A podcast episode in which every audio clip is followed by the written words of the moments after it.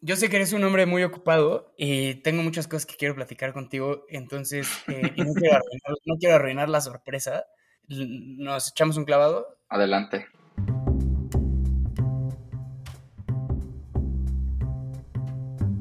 Gracias por escuchar el telescopio. Yo soy Ricardo López Cordero. Este es el podcast en el que percibo mi propia curiosidad. Lo uso como pretexto para hablar con personas que se dedican a leer, escribir, pensar y crear sobre los problemas y las ideas que me interesan. La de hoy es una entrevista con Enrique Torre Molina. Enrique es fundador de la organización Colmena 41, consultor de diversidad e inclusión y podcastero. Antes de eso, estudió Relaciones Internacionales en la UTMA. Hablamos sobre activismo, pureza ideológica, pragmatismo político, comida yucateca y obras de teatro. Enrique Torre Molina, muchísimas gracias por venir al podcast. Gracias, Ricardo. ¿Cuál es tu primer recuerdo de protesta o activismo? Ay, qué padre pregunta. Eh, creo que siento que debe haber algo antes de esta que tengo, pero eh, una marcha del orgullo en, en, Nueva York en 2008, que fue mi primera marcha del orgullo. Fui solo, no tenía idea de cómo iba a ser la experiencia y estuve como seis o siete horas parado en una esquina de la Quinta Avenida y como unas cuadras abajo de donde empieza eh, la marcha y me pasó de todo en esas horas. O sea, me acuerdo que ligué con un arquitecto chileno que me parecía muy guapo y yo me sentía el más emocionado de, wow, vine solo la primera marcha y me pasó esto. Luego me hice amigo de un grupo de chavas, pues como lesbianas, como de mi edad, que estaban ahí. Luego de ahí me fui a una fiesta. Pero en, en general fue muy, digo, más allá de esas cositas, fue muy emocionante y fue muy divertido y como que me acuerdo que me, junto con otras cosas que tuve, eh, con otras experiencias que tuve como en esa etapa de mi vida viviendo en, en, Nueva York, como que ese día recuerdo que me cayó un 20 como muy cabrón de así de, o sea, la diversidad de organizaciones y de grupos y de intereses alrededor de la comunidad gay que hay. Esta no era mi siguiente pregunta, pero ahora estoy tratando de como ligar un poco las preguntas, ¿no? Eh, no solo en la comunidad de la diversidad sexual, sino en muchas otras, que a veces las protestas públicas tienen como la opción de ser alegres, festivas, divertidas, como de tomemos las calles son nuestras, y por otro lado esta cosa como de falta mucho trabajo que hacer, todas las maldades y las cosas que nos han hecho, entonces tenemos que ser solemnes y serios y e, encuentras esta tensión en, en por ejemplo, en las marchas del orgullo y cómo la resuelves yo no creo en esa diferencia, aunque entiendo, o sea, está ahí, ¿no? Y la veo y, creo que es una discusión que además no es reciente y, me imagino, no lo sé, pero me imagino que en otros movimientos sociales existen versiones de esa tensión. Creo que dentro del movimiento LGBT y específicamente como en el contexto de marchas del orgullo es más palpable por cómo, cómo han evolucionado esas marchas, ¿no? O sea, yo siempre, por ejemplo, en mis pláticas a veces comparto imágenes como de las primeras marchas del orgullo en distintas ciudades del mundo y son de verdad tan diferentes, muy poca gente, obviamente no hay, no hay como carros y, o sea, no hay vehículos, ¿no? Es solo la gente caminando, como con unas pancartas muy básicas. Digo, muchas de ellas son literalmente fotos en blanco y negro, muchas de ellas empezaron antes de que se inventara, o sea, de que se diseñara la bandera de arcoíris, ¿no? La bandera del orgullo. Y se ve como algo muy viejo, pero al mismo tiempo las marchas más antiguas tienen menos de 60 años. Entonces, como que ha cambiado mucho, muy rápido, ¿no?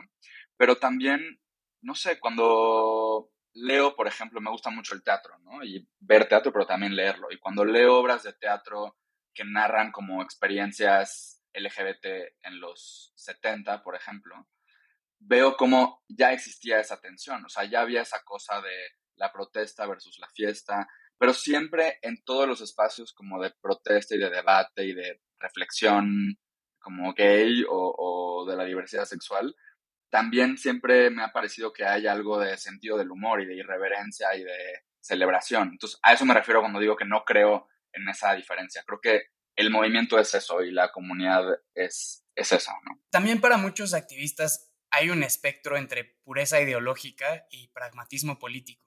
Esto sucede en, todos los movimientos sociales, en todas las luchas. ¿Has sentido esa división en tu vida y cómo la abordas?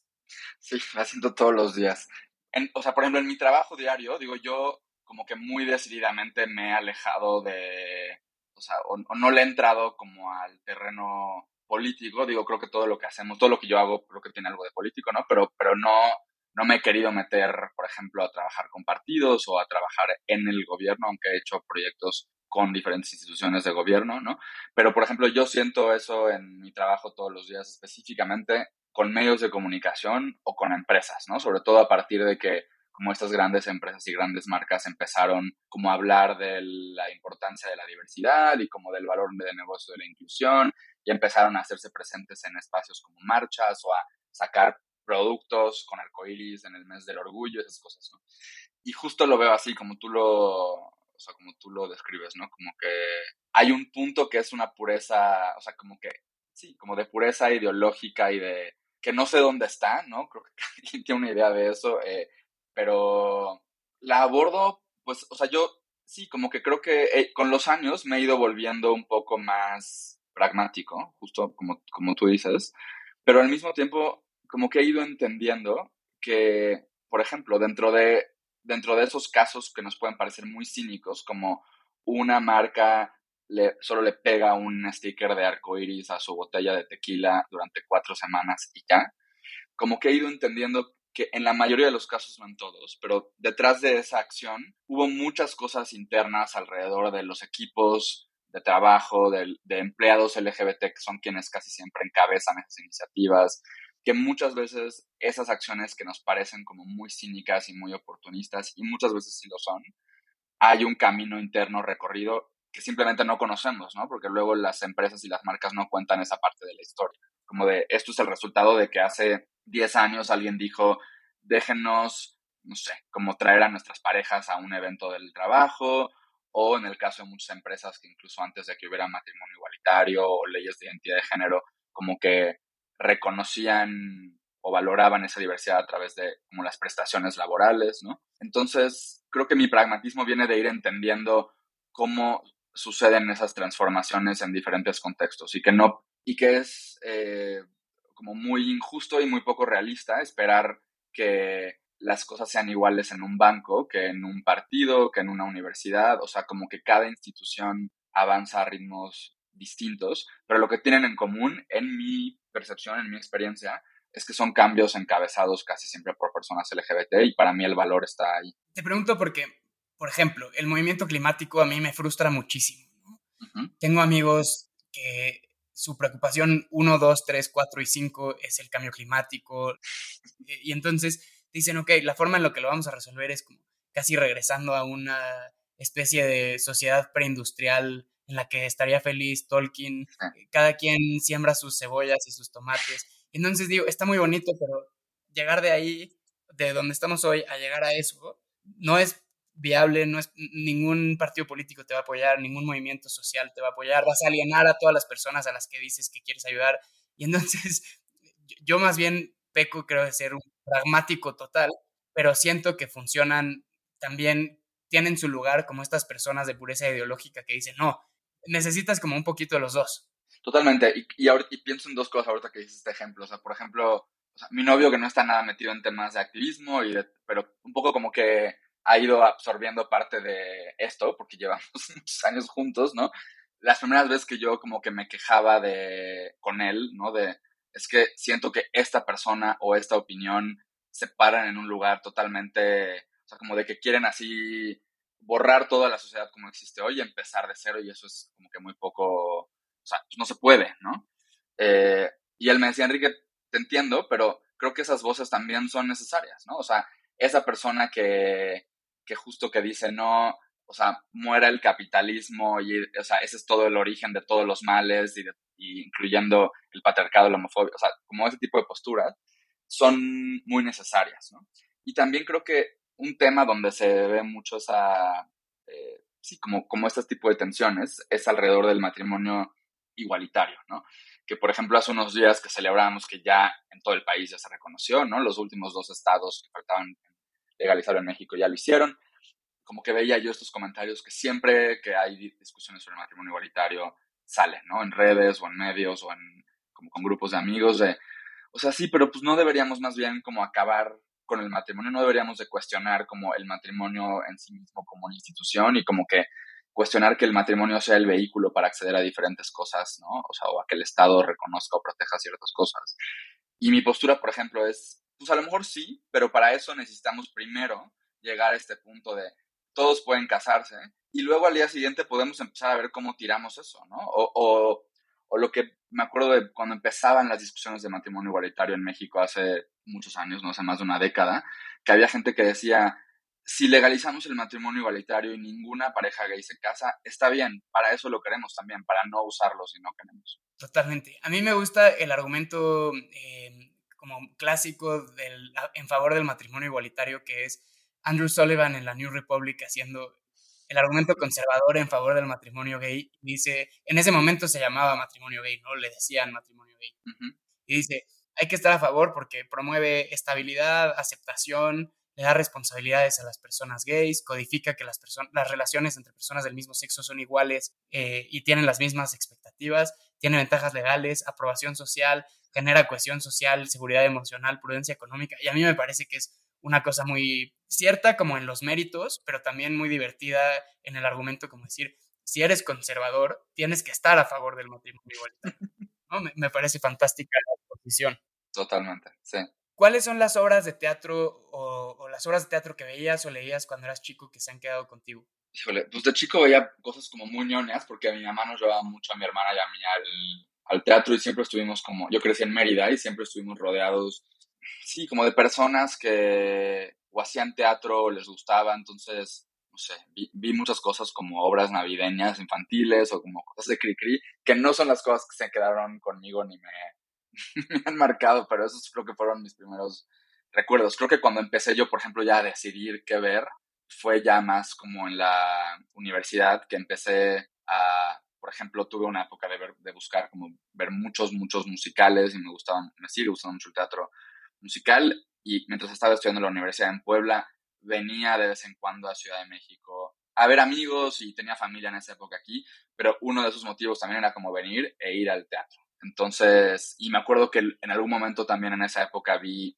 en Estados Unidos Rent, que es como un musical también como muy icónico de, pues como de finales de los 90, principios de los 2000, eh, que hablaba de muchísimas historias LGBT cruzadas con como el consumo de drogas y el VIH y la gentrificación, que creo que ni usaban esa palabra en esa obra, pero había mucho de eso. Entonces, ese creo que es uno de mis primeros recuerdos como de una obra de teatro que o sea, me, me emocionó muchísimo y que con la que me identificaba en muchas cosas y además como que me sentía yo de un poco, claro, esto es el tipo de historias a la, a la que no accedí nunca mientras crecía en un contexto como muy católico y muy religioso y muy de provincia, aunque ahora para mucha gente esté mal decir eso, ¿no? Como crecer en Mérida. ¿Cómo influyó la cultura popular en tu propio entendimiento de lo gay o de cómo ser gay? Qué buena pregunta, ¿no? Nunca lo he pensado, pero pues no sé, pienso en, pues sí, o sea, consumo muchísimo cultura, o sea, es como algo que me gusta muchísimo. Justo en la universidad tomé un, una materia que era eh, un, un, seminario de relaciones internacionales y cultura pop que me, así me fascinó, pero más como en el entendimiento de, sí, como del ser gay, como de mi propia identidad, pues creo que hubo como tres series, ¿no? Gringas que, que vi como más chavito que me marcaron muchísimo.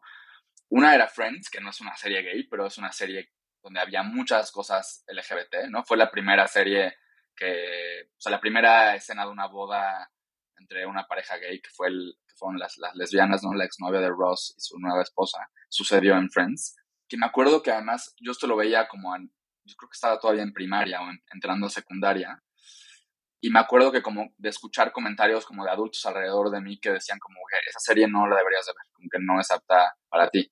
Y con los años que la he visto 30 veces, ¿no? Eh, también vi que pues, sí, había muchos chistes que no entendía a esa edad, pero me gustó muchísimo y me acuerdo como de sus personajes. La otra es eh, Curious Folk, que, primero fue una serie inglesa, no muy exitosa, luego hicieron la versión gringa, que fue muy exitosa, y ahora hay, hay una nueva versión también, que no fue exitosa y otra vez ya la cancelaron. Pero la de los 2000 me, pues sí, me fascinó, me marcó muchísimo. Y además es una serie que vi, todavía la renta, o sea, iba a rentar los DVDs a un lugar justo en Mérida, que además como que en mi casa, cuando íbamos a rentar películas, íbamos a Blockbuster, pero luego yo encontré como uno de estos lugares como más alternativos donde iba a rentar, no sé, como películas en francés y cosas que me hacían sentir como muy cool y muy intelectual cuando estaba en la, en la prepa. Y ahí renté Curious Folk y me eché toda la serie viéndola a escondidas. O sea, la veía como en la sala de tele de mi casa cuando ya estaban todos dormidos, como con la mano en el control remoto por si de pronto alguien entraba, como pausarla o quitarla o algo así. Y la otra es Will and Grace, que hace poco la volví a ver de principio a fin. Y aunque hay muchos chistes que ya digo, híjole, esto ya, qué caduco se siente, hay otras cosas que me parecen maravillosas. Y buena parte de las cosas que me siguen haciendo reír, además de Will and Grace, tienen que ver con chistes que creo que hoy ya muchas series o muchos comediantes ya no se atreven a hacer. O sea, Will and Grace es súper políticamente incorrecto y súper atrevido en muchas cosas y lloro de la risa ahora cuando la vuelvo a ver. Creo que uno de los efectos secundarios de todas las victorias que ha tenido el movimiento LGBT, digamos, en los últimos 30 años, es que ha perdido clandestinidad un poco lo que le pasó a la marihuana. A mí ya ni, ganas me dan de, fumar marihuana porque hasta mis tías de San Luis Potosí tienen su plumita, ¿no? Y entonces ya perdió todo lo cool. Guardando proporciones, ¿cómo crees que va a ser diferente la experiencia para un, un joven gay o una joven lesbiana que ya no tiene que vivir en la clandestinidad? Tota, o sea, sí, pienso exactamente lo, lo mismo. Es algo que además platico con mucha gente como de mi generación eh, justo cuando estamos en contextos como marchas y tengo amigos que sus primeras experiencias de ir a marchas del orgullo fueron como muy chavitos y que decían como me acuerdo cuando yo venía aquí y, o sea, cruzando los dedos para no encontrarme a alguien que conociera o alguien que le pudiera decir a mis papás o a mis primos que me vieron acá. Y ahora es, esos papás y sus primos quieren venir a la marcha conmigo, ¿no? O sea, justo como el ejemplo que pones de la, de la marihuana.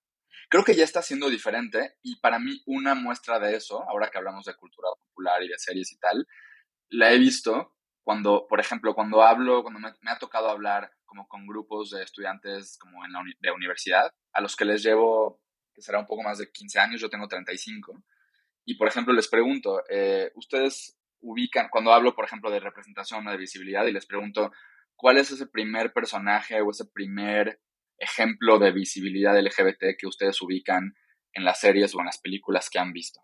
Y como que hay dos respuestas que un poco me, me, muestran esa distancia y, esa, y esta cosa de la clandestinidad justo que ya se perdió. Y me dicen, por un lado, como que no entienden como el propósito de esa pregunta, o como que no entienden, como que no hay esta noción de la primera vez que yo vi algo y entonces eso fue importante para mí y dije, por fin hay un personaje gay o hay un beso de dos chavas o algo así.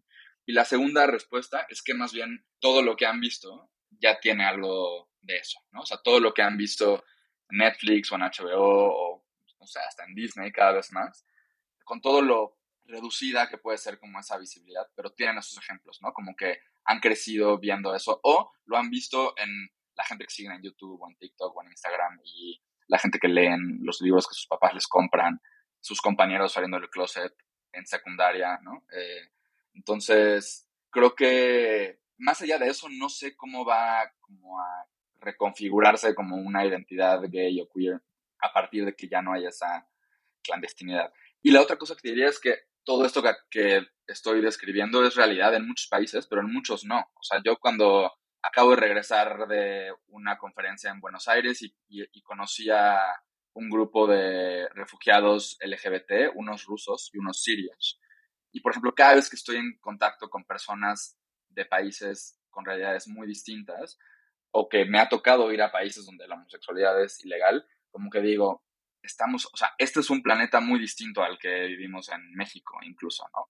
En cuanto a algo como esto. O sea, ellos, la clandestinidad es lo que define su experiencia cotidiana de ser gay o de ser trans o de ser lesbiana. En lo agregado, ¿crees que los espacios eh, exclusivos para personas gay como discotecas o, marchas o eh, no sé, centros sociales o, lo que, o zonas o calles o lo que sea, han sido positivos para el movimiento o negativos? Creo que han sido positivos. Creo que como la primera función que cumplen esos espacios es saberte que no, o sea, saberte acompañado, ¿no? O sea, como que creo que, aunque eso también ha cambiado como con generaciones más recientes, pero yo cuando escucho a personas de mi edad o mayores eh, hablar de cuál era su experiencia creciendo y descubriendo su orientación o su identidad. Creo que lo que hay en común es de muchas personas es pensaba que era el único, ¿no? O era el único en mi casa, o era el único en mi escuela, o era el único en mi pueblo. Y entonces creo que la función que cumplen esos espacios eh, es decir, pues no, no eres el único, somos un chingo, ¿no?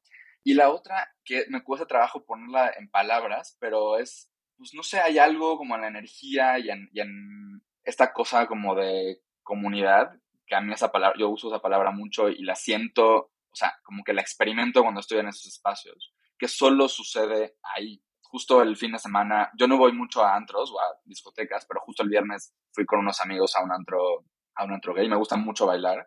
Me la pasé muy bien y como que al día siguiente como que platicaba con uno de ellos de cómo decía, es que, no sé, hace un mes fui a otro antro que no era un antro gay o fui a una boda de una pareja heterosexual y también me la pasé muy bien y bailamos y todo, pero no es lo mismo, o sea, hay algo como en la energía o en, en como tal vez en la libertad o en como esta cosa de aquí no tengo que moderar, ni censurar, ni editarme absolutamente nada. E incluso como de sentir aquí nosotros tenemos más control, o nosotros pusimos las reglas de esta fiesta, de este antro, de esta marcha, de, esta, de este lugar de encuentro, de esta librería, yo qué sé, que pues es muy empoderador, ¿no? Y eso es algo muy positivo para, para la comunidad y para el movimiento. ¿Cuál crees que debería ser la postura de una persona normal, común y corriente, que va a trabajar, que le gusta el fútbol, que está emocionada por el mundial, ante que el mundial se haga en, un país eh, malvado? Como malvado, pues no, yo sé que tú estudiaste relaciones internacionales y ese es un término teórico defendido desde hace años, pero, o sea, un país en donde, donde no se respetan los derechos humanos, donde em, el matrimonio igualitario no es ni siquiera una posibilidad, sino que son ilegales las relaciones entre personas del mismo sexo, etcétera. ¿Qué tal que yo quiero ver el mundial, pero no quiero ser partícipe del asunto? Boicoteo por completo, hago un vacío, veo y soy crítico. Desde tu punto de vista como personal y de activista, ¿cuál, ¿cuál crees que debería ser? Pues creo que la postura debería ser como de sentirte conflictuado, ¿no? O sea, volvemos a esto que hablábamos como del purismo. A ver, yo consumo muchas cosas y gasto dinero en muchas cosas e invierto tiempo en muchas cosas, eventos, productos, marcas, lugar, o sea, tienen muchas cosas problemáticas también, ¿no? Entonces, yo no creo que la postura deba ser, no voy a aprender la, la, o sea, no voy a ni aprender la tele durante todas las semanas que dura el mundial, no quiero enterarme en nada de esto, pero creo que sí debería de escandalizarte como mínimo que existan países con esas condiciones y que un evento tan grande pues, como de la comunidad internacional se lleve a cabo ahí. Y no solo por temas LGBT, que con eso ya me parece suficiente, sino pues con todo lo que ha implicado, ¿no? Toda la corrupción que implicó que el Mundial se, llevara, se lleve a cabo en Qatar, toda la gente que murió construyendo los estadios, o sea, todo lo que ha habido alrededor de eso. A mí lo que me choquea de pronto es que haya gente que no, sí, que no problematice eso y que no le asuste y que sea como, no, pues son las reglas de esta cosa como de cada quien, cada país pone sus reglas y hay que acatarlas y, y ya, se acabó la discusión, ¿no? Entonces creo que una postura que yo esperaría como universal es de, esto es un problema, esto está mal, esto me escandaliza. A mí me gusta mucho el argumento que el otro día alguien me dio, que me decían, es mejor, ya que se va a hacer ahí, que vayan las elecciones y hagan protestas, aunque sean simbólicas. Por ejemplo, algunos, algunos de los jugadores usarán como un brazalete con, la bandera del arco iris, eh, los daneses van a llevar una camisa como que protesta, un montón de selecciones europeas y los australianos también han o sea, creo que eso, si no, ni, siquiera sabríamos que en Qatar hay violaciones de derechos humanos. Eh, esta parte como de visibilización, ¿te, ¿te, suena interesante? ¿Tiene sentido? Sí me suena interesante, sí tiene sentido. Es un tipo como de estrategias o de tácticas que han sucedido en otros contextos también de mucha represión a las personas LGBT y también allá hay una tensión, o sea, yo eso lo entendí cuando empecé, por ejemplo, a trabajar con organizaciones internacionales y a tener contacto directo con activistas LGBT en países como Qatar y como entrar en contacto con esta idea de de pronto alguien de Suecia o de Estados Unidos o yo diría incluso de México, de Argentina, quieren venir a, o sea, quieren ayudarnos y lo hacen con los códigos y el tipo de acciones que funcionan en su contexto, que funcionan en su país, pero que aquí no. Y aquí nos ponen, a veces, en el peor de los casos, en más riesgo, ¿no? Porque generan o como que, sí, como que alebrestan un poco esta homofobia a nivel social y cultural que ya existe en el, en el país, más allá de lo que digan las leyes. Y en otros casos, pues a lo mejor no generan eso, pero tampoco resuenan con la gente a nivel local. Entonces, como que hay un principio como en pues no sé, en temas de, activismo y de, y de, movilización social, que es tú tienes que hacer lo que la víctima o la posible víctima esté también dispuesta a hacer o se sienta cómoda, ¿no? O sea, por ejemplo, no de pronto como llamar la atención a un caso de homofobia que hubo en la calle, ¿no? Golpearon a alguien, si esa persona no quiere, no quiere que llamen la atención hacia lo que le pasó, porque no sabes si eso la va a sacar de, un closet del que no quiere salir, si eso la va a hacer más visible lo que se siente cómoda y eso le va a representar como riesgos. Entonces, eso en un nivel como más macro, como el de un país, creo que también es algo que hay que tomar en cuenta. Aún así, creo que acciones justo como las que varios equipos han dicho que van a hacer, ¿no? De usar estos brazaletes y tal, que me parecen un poco más safe y como muy simbólicas, así como decir, o sea, en este país, nosotros que somos los jugadores y que estamos en una posición como de más visibilidad y de más poder, estamos como menos en riesgo, podemos darnos el lujo de hacer esto y de contribuir de una forma muy pequeña, por lo menos, o por lo menos testimonial, de no estamos de acuerdo con las reglas de este país y esta es nuestra forma de, expresar eso. Cambiando de tema, esta es una pregunta de podcastero a podcastero. ¿Cómo ha sido la experiencia de hacer un exclusivo para, para Audible o para Audible? una parte muy chida que fue tener el dinero para hacerlo y poder ganar dinero con el podcast, que es algo pues como muy poco común, ¿no? O sea, dentro del panorama del podcasting.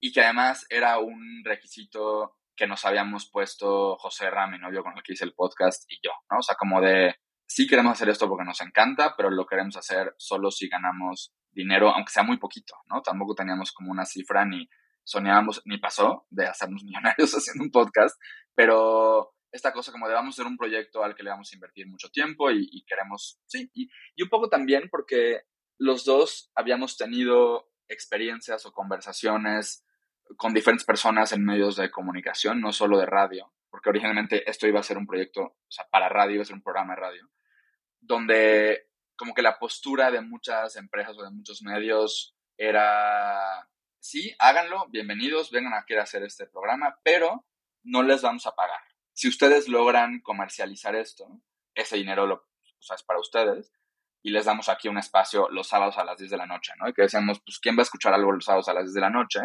Y dos, como que yo, justo porque llevaba muchos años trabajando específicamente con empresas, con marcas y demás, como que mi respuesta a eso era, yo te puedo dar un directorio de marcas a las que les puedes tocar la puerta para que se anuncien en este espacio y tu equipo de ventas tiene que saber cómo vender este espacio, ¿no? O sea, como que un poco de decirles, ya pasamos la etapa en la que las marcas le tienen miedo a esto. Y si tú me dices que no hay dinero o que no nos pueden pagar, es porque tú no sabes venderlo.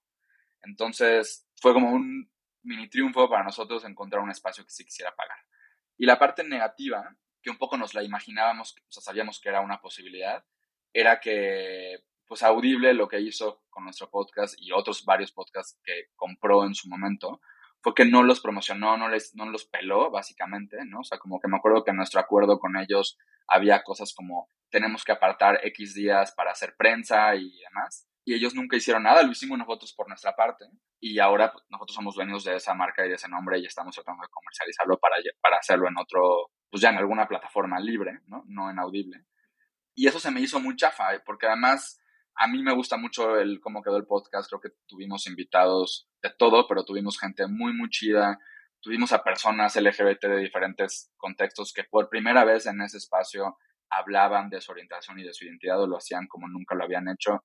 Y se lo atribuyo a que eran entrevistas como planeadas, como muy cuidadas y justo por la duración de cada episodio, como que había un espacio donde la persona se podía sentir en confianza y eso es algo que pues, valoramos muchísimo y que no queremos dejar. Entonces, sí, como que tuvo, fue muy chido en general, ¿no? A la gente le gustó, tuvo muy buena reacción, pero también tuvo esta parte como de, yo decía, pues, no sé, como que ahí sí me entra un poco la duda de cómo toman decisiones estas empresas, ¿no? Que de pronto gastan lana en comprar 10, 15 podcasts, por ejemplo, en un año, para luego dejarlos ahí morir, ¿no? Y que nadie, y que nadie los encuentre cuando la gente está consumiendo muchos podcasts en otras plataformas donde no tienen que pagar. Me gusta mucho además el nombre del podcast, que es Mafia Gay, porque se inscribe como en esta tradición de apropiar palabras ofensivas y resignificarlas, ¿no? Como hay otro podcast gringo que me gusta que se llama Nancy.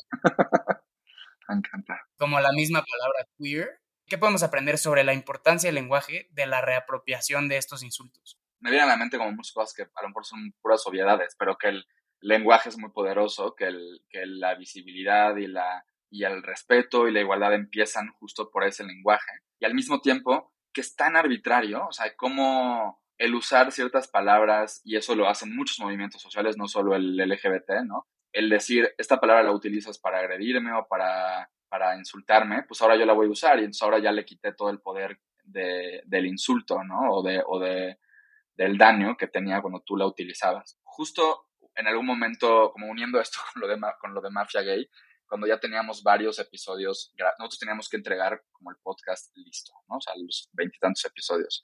Y en algún momento, cuando ya estábamos bastante avanzados en la producción, Amazon nos dijo como, oigan, ya lo pensamos y siempre no nos gusta el nombre de Mafia Gay, piensen en otro. Y digo, fue una historia muy larga, pero básicamente yo les dije, no, eso no va a pasar. Y una de las cosas que yo tuve que hacer para que dijeran, bueno, ok, sigamos con ese nombre, fue escribir un email muy, muy, muy largo a gente de Audible y a la red de empleados LGBT de Amazon, diciéndoles, o sea, como más allá de las complicaciones técnicas y como de finanzas de volver a grabar la mitad del podcast, esto tiene sentido por esta razón. Y un poco entraba yo en mucho detalle de esto que tú dices, ¿no? De cómo esto es algo que hemos hecho como comunidad siempre, ¿no? El tomar palabras que usan como insulto y reapropiarlas o darles como una vuelta como con un poquito de sentido del humor. Y creo que para mí la lección es que el, como movimiento hemos hecho muy bien eso, ¿no? Y yo lo sigo viendo todos los días eh, en otros movimientos, ¿no? Como cuando se habla de gordofobia y veo a personas, sobre todo mujeres, diciendo,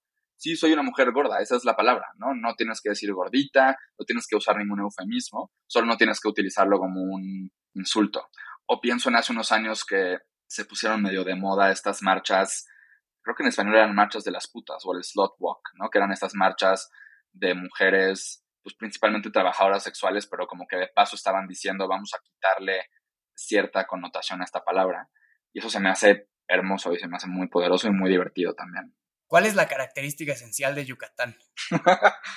Ay, de Yucatán no sé. Eh, por lo que veo, digo, ya llevo la mitad de mi vida afuera, pero tal vez la comida. O sea, creo que cuando yo hablo con alguien de Mérida de Yucatán o me dicen acabo de ir o ah, eres de Mérida, en los primeros dos minutos de conversación es qué rica es la comida, qué bueno, qué bien se come, lo ¿no? Y como que creo que la comida mexicana, como que siento que de pronto hay ciertos platillos que tienen como muy poca variación, ¿no? Como que todos son medio primos hermanos, pero de pronto hay ciertos estados, como tal vez Oaxaca, pero, pero Yucatán es uno de ellos, donde sí siento como, como un nivel como de, o sea, como que digo, esto es algo mucho más único, ¿no? Y no lo digo como en un rollo como de nacionalismo yucateco, porque no tengo para nada ese sentimiento, pero sí creo que esa es la característica clave. Y eso es, bueno, no sé, es lo que yo más disfruto cuando voy. Creo que en otras partes del mundo, incluyendo Ciudad de México, tenemos buena comida yucateca, pero pues nada como ir ahí. Y, y, la, y la otra razón por la que digo esto es porque, o sea, es muy chistoso cómo puedes estar en reuniones de pura gente yucateca, incluso en Yucatán, y puede haber una discusión de horas de la comida, de, no, el mejor frijol con puerco es el que hacen en este lugar, o el mejor pan dulce, hasta cosas que no son necesariamente comida yucateca, entre comillas pero nos apasionamos mucho como de discutir y de hablar durante horas de comida, incluso mientras la estamos comiendo en la casa de una familia yucateca en Yucatán. Entonces, por eso creo que es la comida. ¿Dónde se come la mejor comida yucateca de la Ciudad de México? En un lugar que se llama Las Polas, que está en la colonia del Valle, me fascina, y en un lugar que está en el centro, creo que es Isabel la Católica, en un lugar que se llama Kosh Hanal, que significa en maya vamos a comer. Deliciosos los dos yo soy muy poco, soy muy poco exigente y muy poco purista con la comida tengo Tengo amigos un poco más que se ponen sus monios como de, no, en este lugar le ponen tal cosa a la cochinita y eso ya, la destruye. Y yo digo, pues no sabe bien y entonces está bien. ¿Cuáles son las palabras o, o las frases yucatecas que todos los demás deberíamos adoptar? a mí hay una palabra que me gusta mucho que es ich, creo, que, creo, que, se escribe ICH, si no ya la gente cuando escuche esto no, nos lo reclamará, pero que es como mejor amigo, pero en un nivel como muy íntimo. Eh, esa palabra me gusta mucho. Bueno, creo que la palabra touch, que es ombligo, T-U-C-H, también se me hace muy bonita y que además me cuesta mucho, o sea, la palabra touch, por ejemplo, es una palabra de las que me ha costado, o sea, como que la sigo usando. Están ahí grabadas en mi cabeza para siempre. Última pregunta sobre Yucatán, te lo prometo, pero... Está bien. ¿Extrañas el acento o te acuerdas cuando perdiste tu acento yucateco? Eh, no lo extraño porque lo escucho todo el tiempo. Tengo una red de amigos, amigas yucatecas muy cercana aquí en la ciudad y nos vemos muy seguido. Y lo de perder el acento, no sé, porque es, hay gente que me dice, Enrique, hablas como que escupes así, salbutes cada vez que hablas, ¿no? O sea, tienes un acento muy cañón. Y luego hay gente que me dice, no, pues no hablas como yucateco para nada, ¿no? Yo siento que, que de repente se asoma y cuando escucho a otros amigos yucatecos aquí en Ciudad de México digo, no, pues, o sea, se me ha borrado bastante, ¿no? Junto al de ellos. No sé, creo que todavía me queda por lo, por lo menos una muy, o sea, está ahí presente, ¿no? Y se asoma sobre todo cuando regreso de pasar unos días ahí. ¿Cuál es tu lugar favorito del Internet? Creo que los podcasts. Escucho tal vez demasiados podcasts, me encanta, de todo tipo. Creo que ese es mi lugar favorito del Internet ahora. A mí me gustan mucho los, antes me gustaban los podcasts de narrativos y, y estaba en contra de los podcasts de entrevistas y ahora me gustan mucho los podcasts de entrevistas largas y cada vez escucho menos narrativos, pero es por épocas. Para ti, para ti ¿cómo es? Yo escucho 99% de podcasts de entrevistas o sea, y de todo, o sea, bueno, podcasts como el tuyo, podcasts que ni siquiera son podcasts originalmente, sino son programas de radio, pero Fresh Air, ¿no? De, de NPR con Terry Gross, es así, me fascina, pero escucho de todo. Incluso hay podcasts, por ejemplo, hoy estaba escuchando en la mañana un episodio de Hoy en el País, que es este episodio como un poco de daily, pero del, del país, que no es de entrevistas, pero hoy entrevistaban a la directora general del país y me pareció un gran episodio. Entonces, eso es lo que más consumo. ¿Qué opinas del escarnio social como mecanismo de rendición de cuentas? Ay, eh, creo que funciona menos de lo que creemos. Creo que funciona en algunos casos o tiene sentido o es justo, por usar esa palabra, en algunos casos, pero creo que en la mayoría no. En la mayoría de los casos creo que más bien hay que dar un espacio al como al diálogo y a una conversación y a un aprendizaje y a matizar y a entender cómo, por ejemplo, evolucionan las opiniones de la gente. Creo que nada de esto que acabo de decir lo permite o muy difícilmente lo permite el Internet, concretamente las redes sociales. Creo que eso son dinámicas que suceden más bien fuera del Internet. Y creo que, o sea, uso la palabra justo porque creo que muchas de las, de las reacciones que yo veo en Internet como de cancelación, por usar la palabra con la como donde encasillamos como mucho de esto y lo entendemos mucho de esto, vienen de un lugar también muy hipócrita, o sea, como de yo te tacho a ti de racista porque yo llevo cinco minutos de entender qué es el racismo y de saber que yo no soy racista o de tener esa conciencia. ahora ya me siento con, como con la legitimidad o las credenciales para exhibirte y señalarte, cuando un día antes tú estabas en lo mismo. Y pienso mucho, siempre cito mucho un ejemplo de, hay un reportaje que sacó hace unos años el New York Times que hablaba, o sea, que documentaba cómo fue evolucionando la postura de Obama, su postura como personal y también como pública, ¿no? Como presidente, alrededor del matrimonio igualitario. Y para mí es un, o sea, es ese ejercicio de entender cómo alguien va cambiando y va moldeando su opinión alrededor de un tema es muy valioso y es lo que necesitamos, más allá de, de como darle foco a cuál es tu postura o cuál es tu opinión sobre esto, es darle foco a cómo llegaste hasta este lugar, ¿no? Cómo aprendiste o desaprendiste esto, cómo fue que opinaste esto hace 10 años y ahora lo ves distinto. Y creo que, no sé, quisiera ver más de eso. ¿Por qué crees que es importante eh, ficcionalizar la memoria de un movimiento como el de la comunidad LGBT? No que haya representación, en historias 100% de ficción, sino, por ejemplo, la película de Harvey Milk o cosas así que son basadas en la, en la vida real. ¿Por qué crees que es importante como tatuarlas en la cultura? Por usar una frase ahí chafona. no, no me suena chafona. Creo, creo que, primero, un poco por esto que hablamos hace un momento de las marchas y los antros, para mí cumplen una función, o sea, y lo digo como muy egoístamente, como para nosotros, para las personas LGBT. El conocer esas historias y el incluso el conocerlas a través de como un formato de una narrativa como donde quedamos un poco como héroes y heroínas, como pueden ser estas películas, pero pienso también como en estos libros, hay, hay algunos libros, por ejemplo, que además son libros para niños, de como personajes LGBT a través de la historia, ¿no? Y está así desde gente antes de Cristo hasta como patinadores olímpicos que están vivos ahora. ¿no? Creo que eso es muy importante porque un poco nos amplían como la visión de quiénes somos o qué podemos ser, ¿no? Y qué, a qué podemos llegar y un poco como que van en contra de todos los otros mensajes que también hemos escuchado, ¿no? De, señalar la homosexualidad como algo malo, como algo enfermo, como algo de lo que hay que sentir vergüenza, etc. Y creo que, por otro lado, pues también porque son un vehículo para llegar a más personas, más allá de nuestra comunidad o de nuestro movimiento, ¿no? O sea, difícilmente mi mamá se va a sentar a leer una biografía, por usar ese ejemplo de Harvey Milk, o va a ir a una conferencia sobre alguno de estos temas, pero puede ver la película y, además estos son, o sea, estos son anécdotas, digo, no con esa película, pero he tenido esas anécdotas como de, ah, ya, ya entendí, o sea, ya entendí cuál es el punto de esto, o por qué esta persona tiene ese discurso, o por qué este personaje es tan importante, o ya entendí cómo es que ahora estamos viviendo esto, fue porque hace 10 o 30 o 100 años alguien hizo esto, ¿no? Entonces, creo que me parecen un vehículo muy como eficiente para eso. Para terminar, Enrique, ¿en qué obra de teatro te quedarías a vivir? Ay, qué buena pregunta. O sea, acabo de ver una obra de teatro que estuve persiguiendo unos años, pero que la cancelaban y luego la pandemia. Y no fue un, fue un éxito como de crítica, pero no de taquilla, que se llama The Inheritance.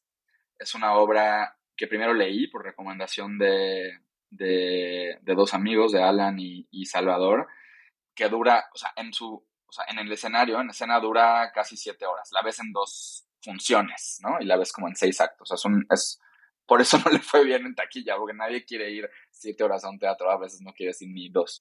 Pero es una obra de un... De, el, el, autor se llama Matthew López, es un chico gay puertorriqueño eh, que vive en Estados Unidos, que ahora también está haciendo cine, y me gusta mucho porque hace un ejercicio que yo he perseguido desde, desde muy chico y que trato de tener presente, que es como este diálogo entre diferentes generaciones, en este caso de hombres gays, pero yo lo llevaría como a LGBT o en general, ¿no? Como un poco entender cómo, por ejemplo, toda la historia de tantos hombres gays alrededor del VIH y del SIDA, como que el impacto que eso tuvo, por ejemplo, en el matrimonio igualitario, ¿no? Cómo el matrimonio se volvió una prioridad para el movimiento a partir de que muchísimas personas, sobre todo hombres, pues, se dieron cuenta que no había el Estado no reconocía sus relaciones, no nos reconocía como parejas y entonces eso impedía que estuvieran en un cuarto de hospital con su pareja y entonces dijeron, bueno, ¿cómo le damos la vuelta a eso? Ah, pues teniendo matrimonio. Entonces ahí es como se volvió,